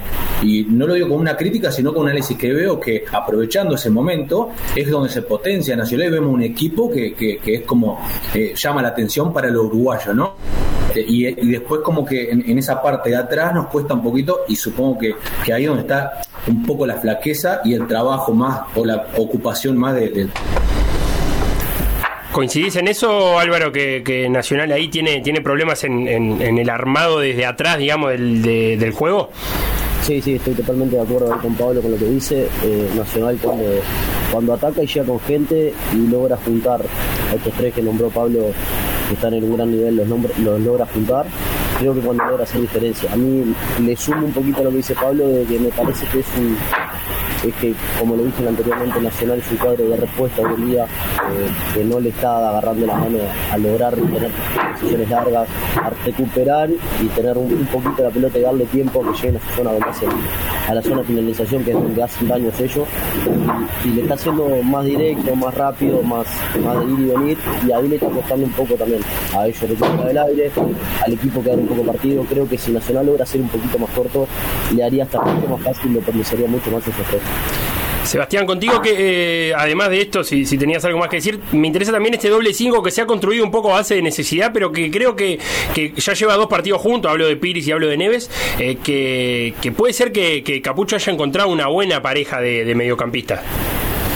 Sin duda, yo tuve la suerte de convivir con, Facundo este, en este paso que estuvo por Plaza Colonia. La verdad que es un jugador con mucho, con mucha riqueza técnica, la verdad que le da mucho equilibrio al equipo.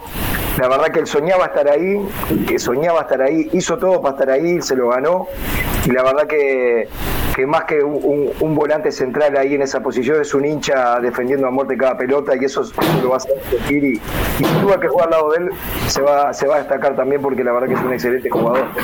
Eh, y creo bueno también que, que, Nacional en este momento está, como todos dicen, trabajando un poco más de respuesta, pero también por la característica de jugadores que tiene, eh, es algo que, que, le, sienta bien. La verdad, yo yo si tengo a Brian Ocampo, yo lo quiero ver picando todo el tiempo, la verdad, lo quiero ver en velocidad, lo quiero ver uno contra uno, digamos, no encerrarme ni que ataco de una manera en otra, sino potenciar estos jugadores, como bueno, a mí me ha, me ha tocado analizar partidos contra Nacional, la vez que nos tocó jugar con Plaza, Vergesio, la verdad que es una es un es un punto aparte que vos tenés que tener en cuenta en el análisis, porque la verdad que es un tipo que te tiene lo central ocupado, tiene, que tiene pendientes, es un tipo que tal vez no salta, pero te gana por arriba, es un tipo que te gana. Entonces, eh, creo que Nacional tiene muchas herramientas para hacer un buen partido.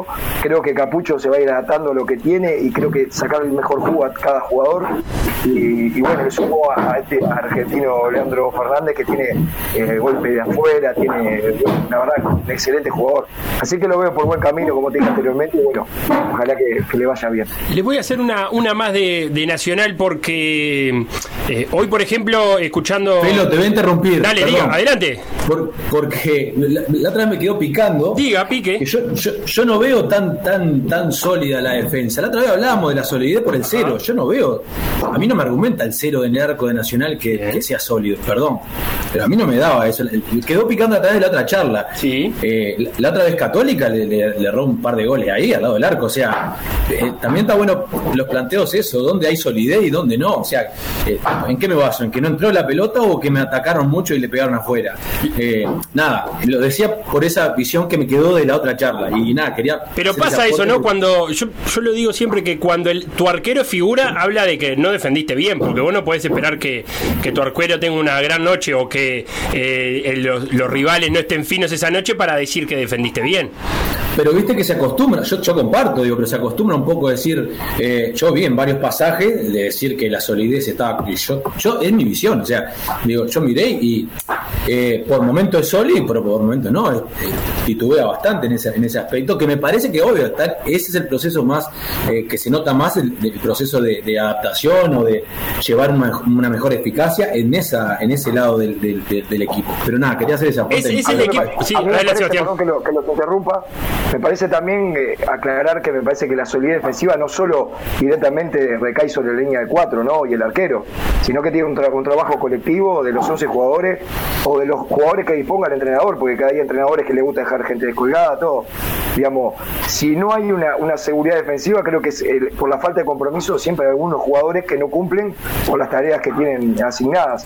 Entonces, a veces, eh, viste que eh, casi siempre los comentarios futboleros, digamos, si hacen goles son culpa de la línea de cuatro y si o del arquero y si hacemos goles son, creo que hoy ya tenemos que empezar a, a- a sacar con este con este fútbol tan vertical, este fútbol tan rápido, este fútbol que, que de, tan, de tanta estrategia, que la responsabilidad ofensiva es de los 11, sin duda, porque el momento que ya un defensor se hace de la pelota, eh, necesita dar un buen pase, necesita dar, y más en este, en este fútbol de esta tendencia de los centrales que sean los iniciadores del juego, y después la obligación de los delanteros en cumplir funciones defensivas, que también que creo que es muy importante, que a veces dime, no obligan a salir a los volantes tan lejos, trabajar, o algunas jugadas de, de segunda pelota que ellos puedan ganar, y la verdad que es un, creo que es un compromiso de todo la, parte defensiva, y bueno, Nacional tal vez está fallando en eso, pero eh, creo que Capucho debe estar poniendo el, el punto en todas esas, en esas situaciones.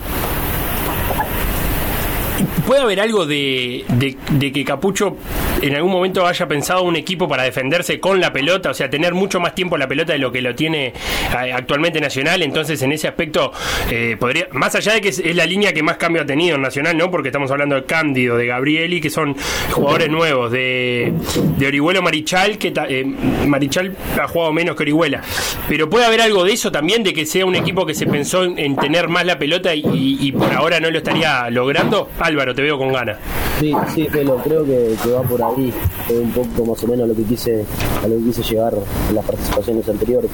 Eh, me parece que aparte con sus declaraciones al intentar ser dominante y, eso que, él planteó, eh, va por el lado de que capaz que me lo imagino yo, un equipo dominante, un equipo que juegue en cancha contraria, que te someta a juego, a cansancio, a desmarque, a doble, eh, y me parece que va, va por eso, y no, la- no ha logrado eh, hacer una transición larga, recuperar una pelota y, tratar de tenerlo un rato, organizar un poco el equipo. Sí, es, como dice Seba, que, que Ocampo y creo que Lea Fernández también te invitan a, a, a jugársela al espacio, a que metan un desmarque de ruptura y, que se jueguen uno contra uno, a un desborde, una terminar jugada, pero, pero me parece que Nacional está necesitando eso. Es fundamental hoy en día que logre tener un poco más la pelota para darle aire y, y no estar siempre en la fase, en la fase defensiva.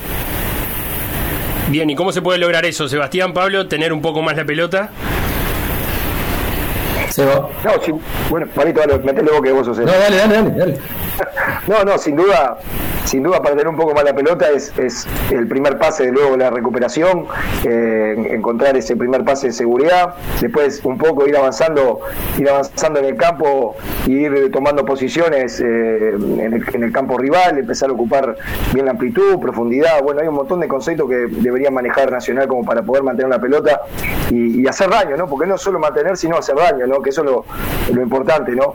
Eh, sí veo la, me gusta la, poner en mi caso, y me gusta en el- la opinión que puedo tener de la, de la tenencia, me gusta para, para que no la tenga el rival, para defenderme, para, viste, pero sin lastimar, eh, una tenencia sin tra- trascendencia me parece que no, que no le estaría sacando fruto a, a a las virtudes de sus jugadores, porque en este caso, como hablamos recién, que Álvaro remarcó ahí, y bueno, que lo mencioné yo recién, y Pablito también creo que lo mencionó, de, eh, jugadores desequilibrantes que los tiene que los tiene que poner en uno contra uno, eh, encontrar a Fernanda ahí para el remate, eh, bueno, eh, así un poco, un poco, sería largo el análisis, pero bueno, me parece que, que- va por ahí la mano.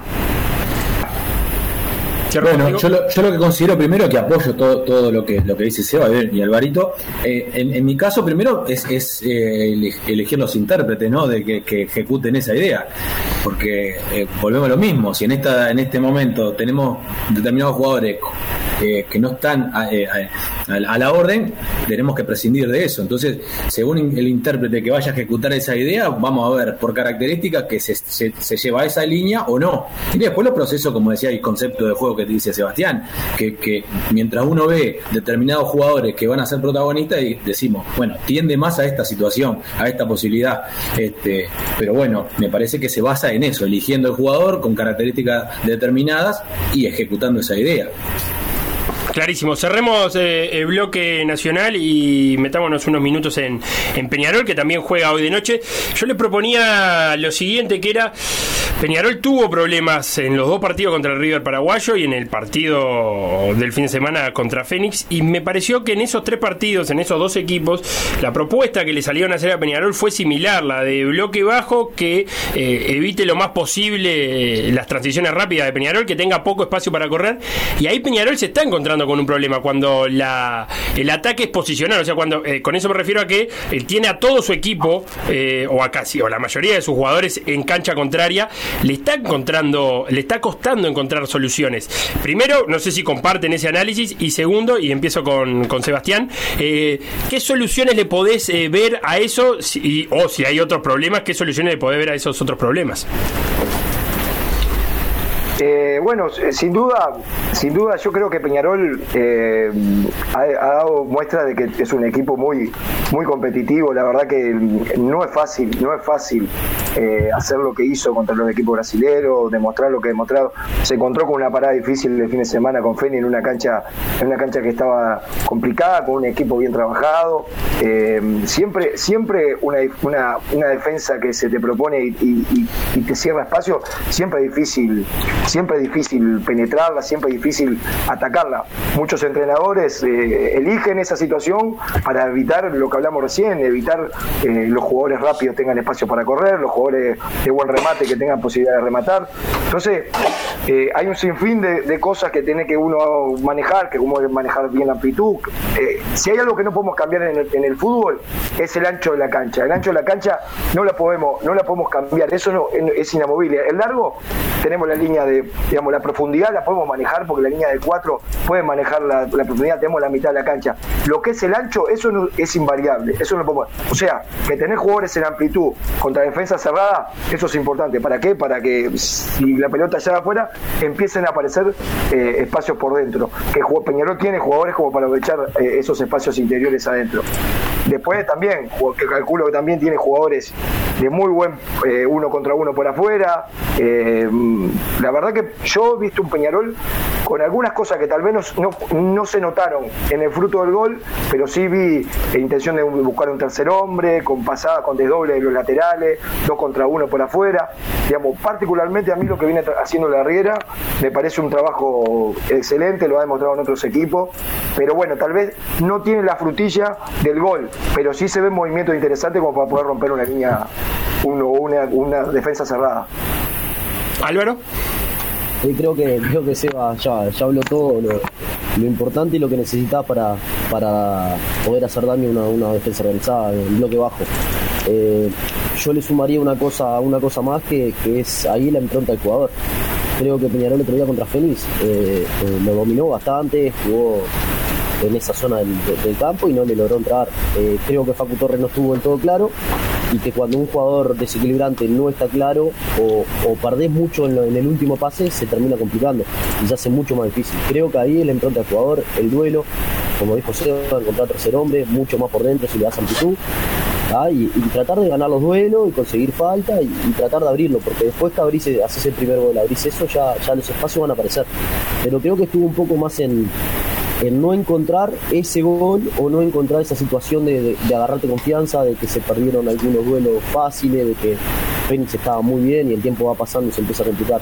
Después, como dice Seba, yo la verdad que lo veo, lo veo muy bien a Peñarol. Eh, lo veo que ha mejorado del año pasado en seis meses de trabajo en la Riera un disparate, es otro equipo y la verdad, eh, para mí si sigue por esta línea tiene mucho más para ganar que para, que para perder. Pablo, una de las cosas Bueno. que, que es clave, eh, me parece a mí, no es la velocidad de la circulación de la pelota cuando hay poco espacio. Sí, pero primero voy a hacer una, una- una- un- un- aportar algo que, que hoy, hoy miraba y apoyo totalmente lo que dicen los fundamentos tácticos y técnicos para, para llevar adelante esa idea.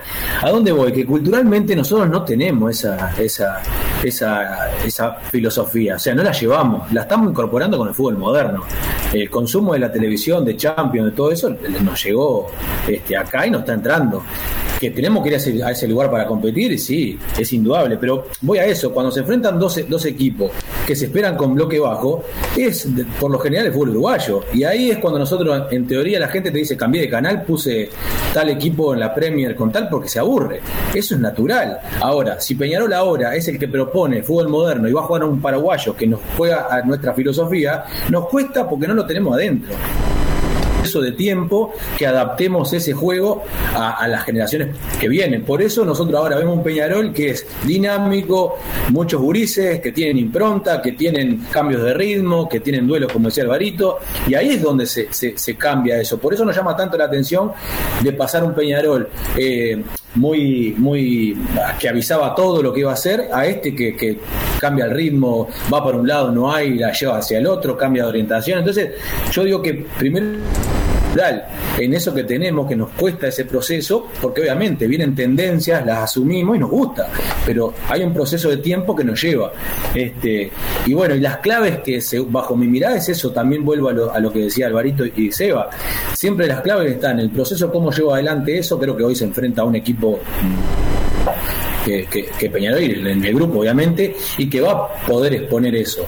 Este, cuando jugamos a eso nosotros tenemos que tener en cuenta que sobre todo y apoyándonos en nuestra cultura que sobre todo nos falta es la paciencia para llevar adelante eso. Nosotros siempre nos, nos genera nerviosismo si hacemos tres pases y no nos metemos, ya nos metemos un largo. Entonces creo que la paciencia sumado a todos los conceptos que dice Seba y, y Alvarito más la cultura es lo que condiciona o no pero hay que dar tiempo creo que Peñarol va bien ¿no? Y acá, para cerrar, es la, pregunta de siempre. Tiempo. eh, ¿Los grandes eh, te dejan, te dan tiempo para, para, para esos cambios culturales que propone Pablo Sebastián? No, sin duda, sin duda que, el, que estar en un equipo grande como es Peñarol, como es Nacional, eh, los tiempos, cada derrota te debe mover el piso, eso, la verdad, hasta, hasta no, hasta no tener la posibilidad de vivirlo o sentirlo, no, no, eh, es muy difícil comunicar lo que puede llegar a sentir Capucho o la Riera en este, en este momento cada vez que, que el resultado no, no es favorable, ¿no? Es muy difícil interpretar lo que pasa por esa cabeza. Lo que sí, el tiempo, también hay una, una ventaja que tiene Peñarol que tiene la posibilidad de elegir, ¿no? Que, eh, y, Nacional también, ¿no? Que eligen jugadores de calidad para, para ese eh, estilo de juego que quieren buscar, ¿no?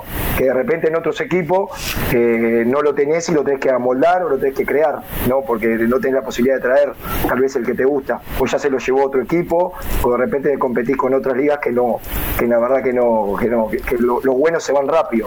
Eso es lo, lo lamentable a veces que, lo, que los procesos se cortan porque ya lo- los muchachos jóvenes se, se van a temprana edad. Pero bueno, creo que el tiempo, como te digo, es corto, eh, creo que cada golpe es una experiencia fuerte para ellos que le debe servir para lo que viene. Y bueno, por ese camino debe andar, pero yo lo veo bien, eh, me gusta la propuesta de los dos entrenadores y, y creo que van a, van a terminar un buen, un buen torneo. Y bueno, en el campeonato uruguayo que le vaya bien menos contra Plaza, a los dos.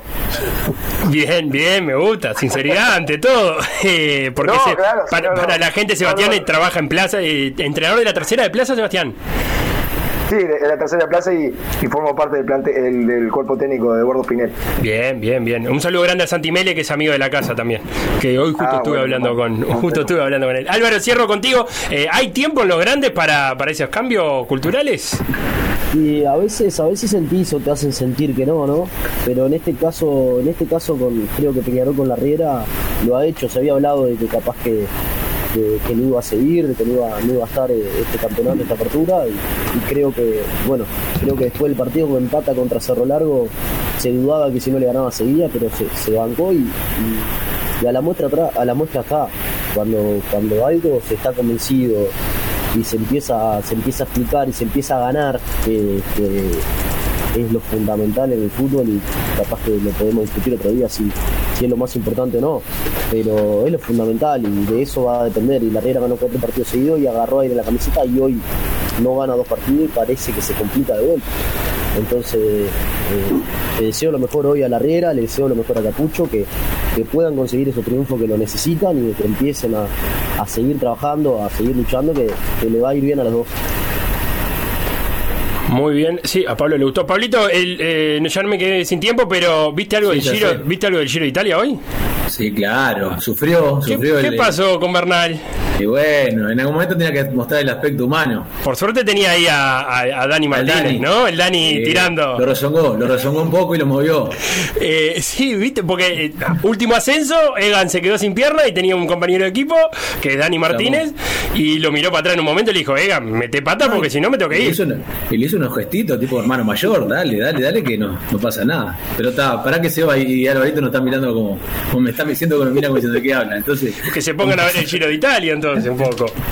Eh, Pablo, Pero, dale, pará, decime, pará, cerrame, que- cerrame, que cerrame. me- que- quería decir lo último sobre el tiempo que mira lo que te iba a decir, el tiempo es tirano en todos lados. Ah. en, la tele, en la tele y en el fútbol. Ah, ¿cómo estás haciendo punto? Mirá que en cualquier momento estás acá en el estudio. Bueno, Ah, sí. no, Bien, Pablo Castro, Sebastián Díaz, Álvaro Apólito, muchísimas gracias por esta charla de vestuario y gracias por el fútbol. gracias a ustedes. Saludos. Muchas gracias, muchas gracias.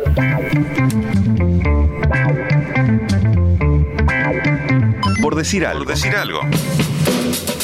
Instagram. Por decir algo web. Twitter. Por decir algo web. Facebook. Por decir algo. WhatsApp. 098-979-979.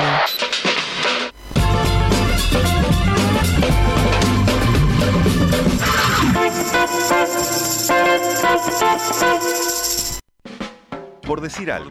PDA.uy. Seguinos en Facebook, Instagram, Twitter o Spotify. Todos los deportes en M24 97.9 FM Montevideo 102.5 FM Maldonado. PDA Radio. PDA Radio.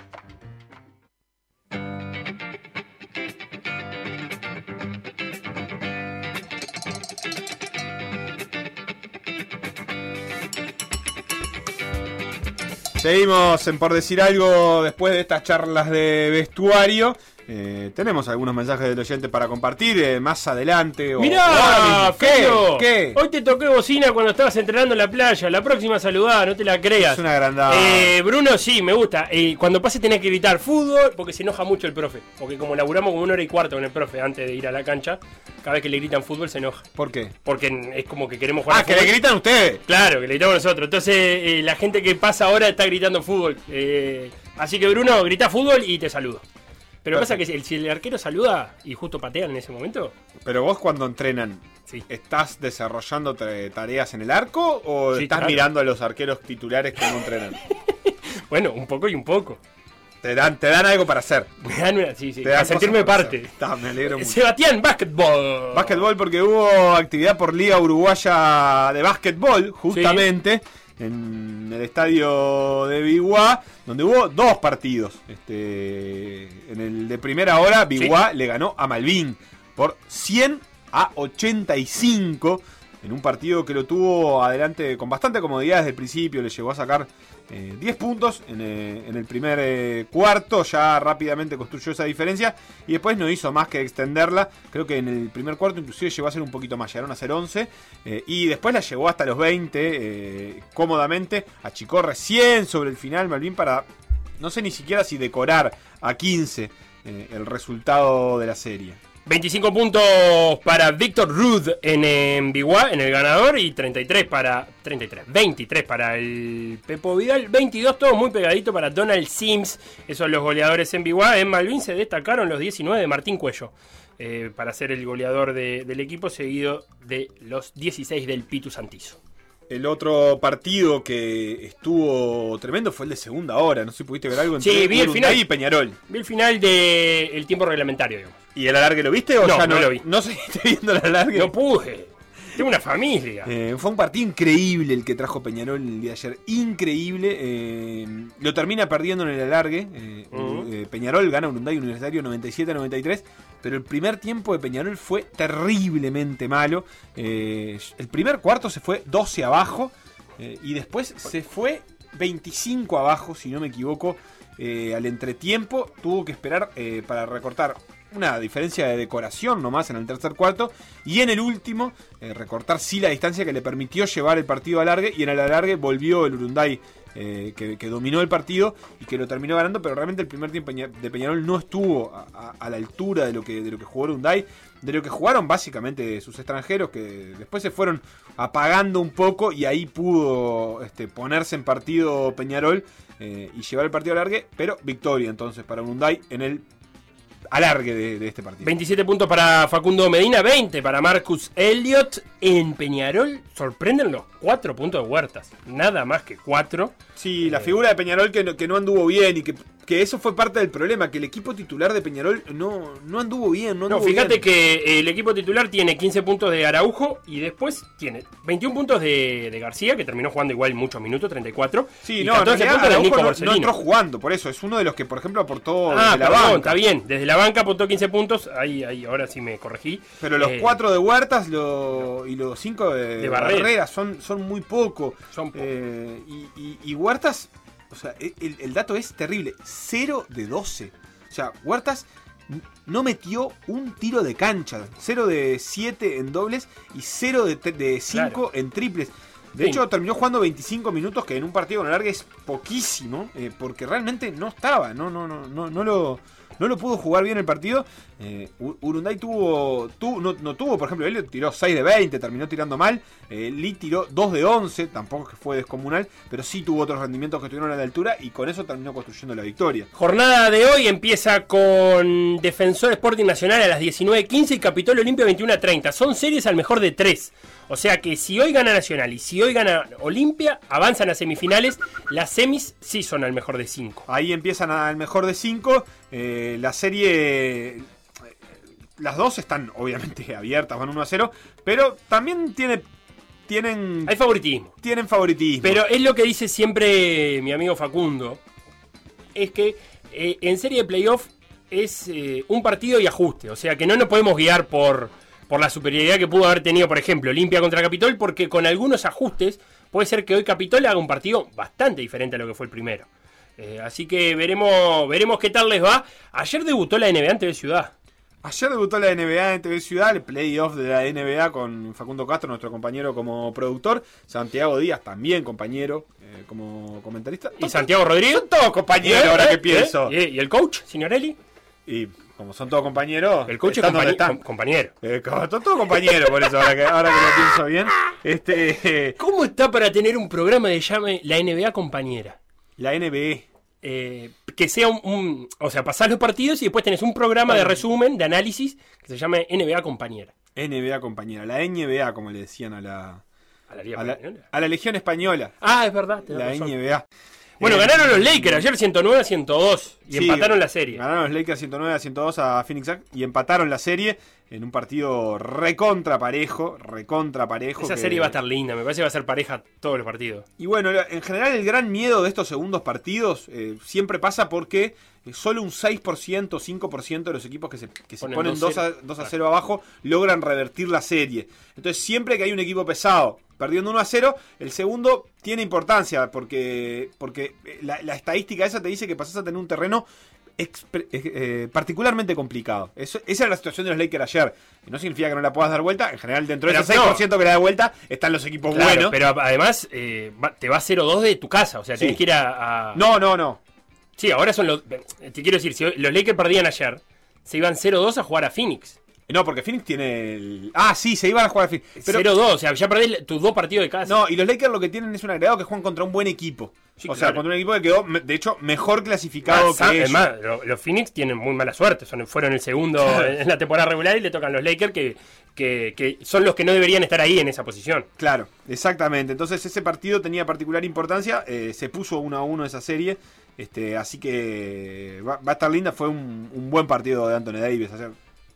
Buen partido, capaz que me quedo corto. 34-10. Bien, Anthony. asistencias. También jugó bien LeBron ayer. eh, por lo menos a mí me, me pareció lindo el partido de LeBron. Quizás no hizo 50.000 puntos, pero hizo 23. Pero es un jugador eh, extremadamente eh, competitivo, evidentemente. El otro partido de ayer, y justamente en, en esta misma línea, es el que perdieron los Clippers, que perdieron 127 a 121 Por ejemplo, con Dallas. Los, eh, los Ángeles Clippers se van a Dallas 0-2. Exactamente, el equipo de, de Kawhi Leonard. Eh, que hizo 41 puntos ayer, pero que no alcanzaron. Paul George Dale, hizo Kawhi. 28. Se van eh, 2 a 0 abajo y se quedan en esa situación en la que solo 5 de cada 100 series se dan vuelta. Como go- eh, goleadores de, de los Mavericks. Y Luca Doncic. Doncic, ¿cuánto? 39. ¿Qué? Doncic, 39 la cuenta de. Doncic. Eh, Hardaway 28 el que lo siguió. eh, y Porzingis 20 puntitos. Así que esa serie está linda igual para ver. Porque es eso. Entre los que dan vuelta series.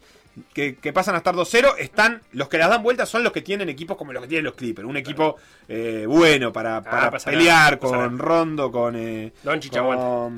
Beverly, con Paul George, con. Eh, ni que hablar con Kawhi Leonard. dos El veces- doble Beatle. Le, puedes dos decir veces en le voy a decir a. Santi Rodríguez que le diga así. El El doble, doble Beatle. el doble Beatle, Paul George. Y el último partido que hubo ayer también, eh, la victoria de los Nets de Brooklyn ganándole a, a Boston Celtics eh, y que también puso la serie 2 a 0. Sí, Y puso chau, la serie Chau, 2 a chau, Boston. Eh, no sé si chau chau, pero eh, no, no ha sido la mejor temporada de Boston. Este, ha- aquejado por muchas cosas en el, en el camino de, de la temporada regular, pero ahora no hay tiempo de excusas. Eh, perdió ayer con un goleo bastante repartido de los Nets. Eh, Brooklyn se puso 2-0 y parece, parece bastante encaminada. Si hoy tenés, Felo, eh, Sí, si estás aburrido, ¿qué hay tres hoy? partiditos para ver. Y lindos. A ver. Eh, 20 horas. Filadelfia contra Washington. No, gana Filadelfia. Eh, Caminando. una- esa, esa está bastante bien. Saltando chiquito gana. Eh, Esta me gusta. Contra los Uh, Hawks de Atlanta que está pi- tuvo ¡pah! picante, picante. Esta está picada. Esta me gusta porque, porque no se quieren. Escu- ¿Sabes lo que escuché? A ver, dale. Eh, 20, de 30. esta serie, ¿cuánto me queda? Uy, no me queda nada. Nada, ¿qué escuchaste? Eh, y, Rápido. eh, rápidamente, Sí. el- una de las estrellas de Atlanta es eh, Trae Young. Sí. Eh, parece que tiene una enfermedad que es El que le hizo así a los Knicks, le hizo tenés frío, le dijo a bueno los y tiene una, una, una fobia a los pájaros, parece. Entonces los Knicks ¿Le ponen ruido de pájaro? convocan a que la gente vaya vestida de aves para No, pero- que eh, se, se entienda. Lo gracioso es que él juega en un equipo que es las Águilas de Atlanta. Claro, pero ah, que haga una, que haga una suelta de paloma en el entretiempo. Lo vemos hoy. Estén atentos por si llega a suceder eso que va a ser épico. Hasta acá el por decir algo de miércoles, nos encontramos mañana.